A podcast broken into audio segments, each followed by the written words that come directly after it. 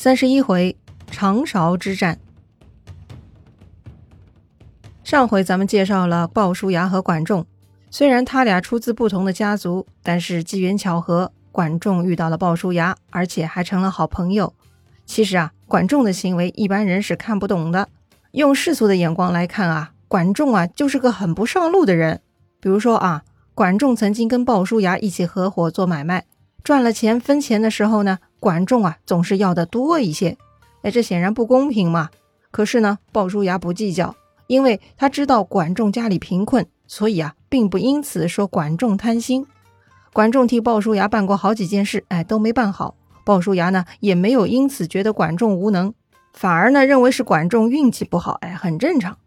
管仲啊，曾经三次当官，三次都被罢了官。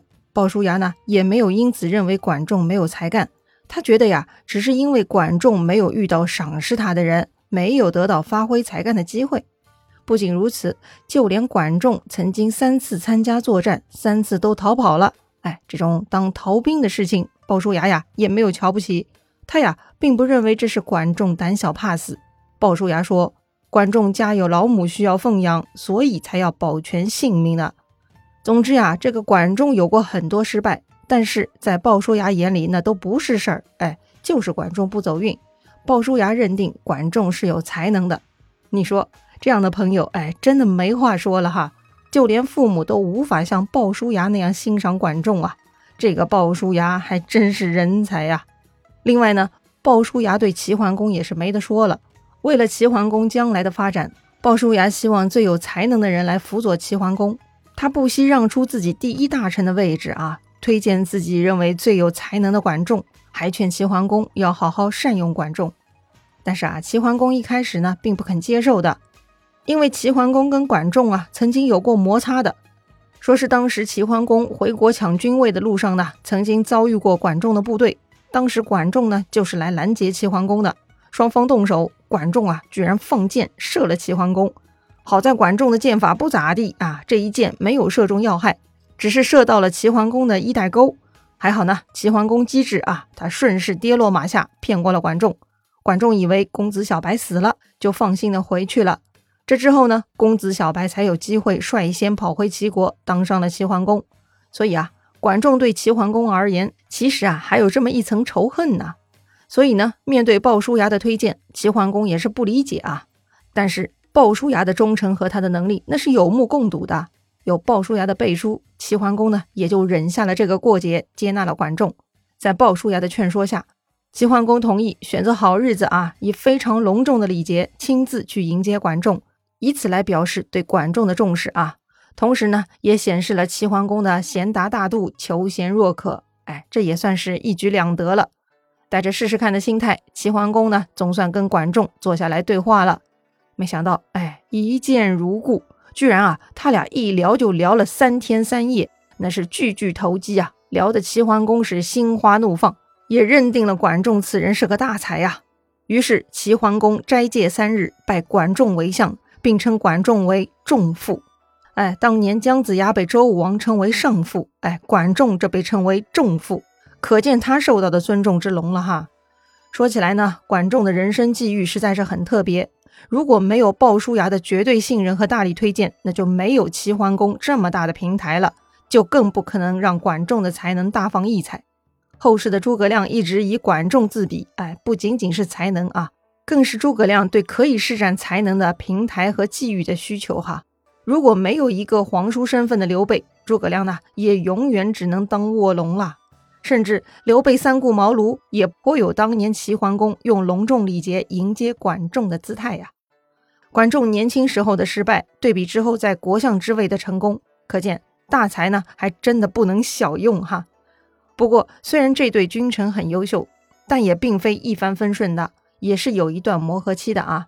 在早期磨合期内啊，齐国也是打过败仗的。《左传》记录，齐桓公继位后的第二年春天，也就是鲁庄公十年。齐桓公呢就被泼冷水了，因为对之前鲁庄公帮助公子纠进攻齐国之事耿耿于怀。齐桓公啊又一次下令攻打鲁国。要说呀，上一次鲁庄公护送公子纠夺位失败，中途还换小车狼狈逃跑了。但是齐桓公觉得不解气呀，还想好好教训鲁国。于是呢，就在正月里就急吼吼的派兵出门打仗了。听说齐国打过来了，鲁国上下都很惊慌。哎，不久前的对战还被打得落花流水，阴影面积大着呢。不过呀，这回鲁国冒出来一个人才哈，此人名叫曹刿。哎，听说齐国又要打过来了，他呢就去求见鲁庄公，准备献计献策了。这个曹刿呢，并不是什么大夫官员，国家大事他掺和个啥呀？所以啊，他的同乡人就问他了：“打仗的事情，肉食者谋之，你何必参加？”哎，肉食者就是吃肉的人哈，在当时呢，那就是当官的人。言下之意。相对这些肉食者，曹刿这种嘛，就算是吃素的平民而已哈。好像呢，就是食草恐龙不该掺和食肉恐龙的事情哈。这个道理也对啊，不是一类人掺和他们的事儿太危险了。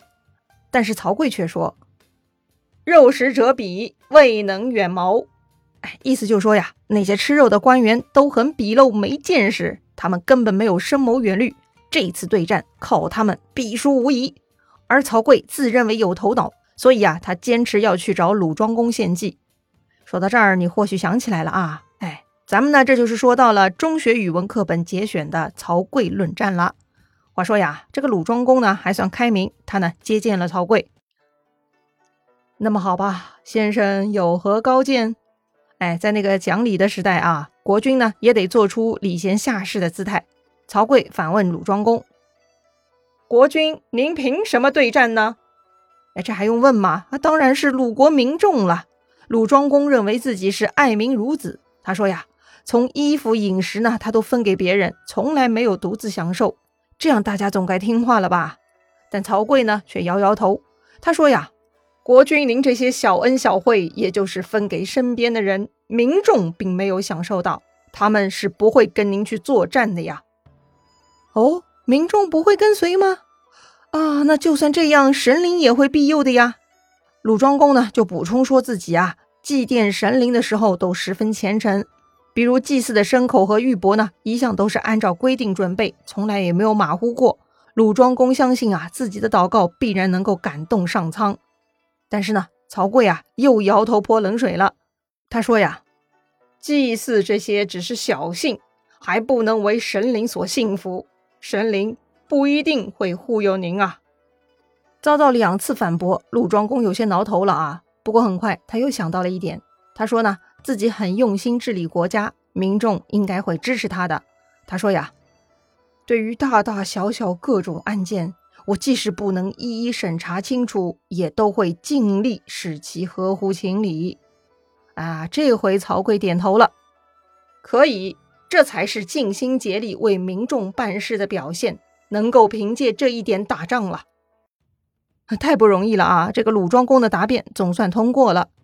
于是曹刿表态了：“要是迎战，请把我带上，一起去前线吧。”鲁庄公同意了啊！哎，话说这个鲁庄公真的好 nice 啊！为了赢得曹刿的认可，哎，自己回答了很多问题，但是呢，他却没有考验曹刿，就把曹刿当大神带去战场了哈。或许啊，从这个曹刿的提问以及他对这些问题的回答的评价啊，已经显示出曹刿的段位了吧？话说呢，他们就来到了战场。这个战场在长勺，也就是今天山东莱芜东北。这一战呢，就是著名的长勺之战了。按照当时的打仗方式，齐国、鲁国两军相接，双方擂鼓振奋士气，那就可以杀出去了。因为这次作战是齐国人发起的。所以呢，齐军先一顿擂鼓，接着等鲁军擂鼓，双方呢就可以对杀了。哎，但就在这个时候，曹刿制止了鲁庄公啊，不管齐军如何擂鼓，就是不理。直到齐军第三次擂鼓，曹刿才同意鲁军擂鼓。果然啊，憋了很久的鲁国士兵听到自家的鼓声，冲出去奋勇杀敌，居然打败了强大的齐国军队。这个场景啊，鲁庄公做梦都没想到啊！齐军那边也没有料到啊，这软弱的鲁国军队怎么像是吃了兴奋剂呢？看来今天不是个打仗的好日子呀。于是呢，齐军败逃，准备开溜了。这个时候啊，鲁庄公也兴奋起来了，就跟着追杀。曹刿啊，赶紧拦住了鲁庄公，说现在还不是时候。然后呢，又等了一阵子，这个齐军啊跑得更乱了。曹刿呢，认真下车查看了齐军的车辙，并且登上车前横木眺望一番之后，然后他才告诉鲁庄公说呀：“现在是时候了，可以追击了。”于是鲁军又迅速行动追击齐军，居然呢还真的打了个大胜仗，哎，彻底赶跑了齐军。没想到啊，居然能打败齐国了啊！同样还是鲁国的军队，这让鲁庄公非常激动，不敢相信啊！到底这曹刿是怎么做到的呢？鲁国有了曹刿，是不是从此就能成为军事强国了呢？精彩故事啊，下一回咱们接着聊。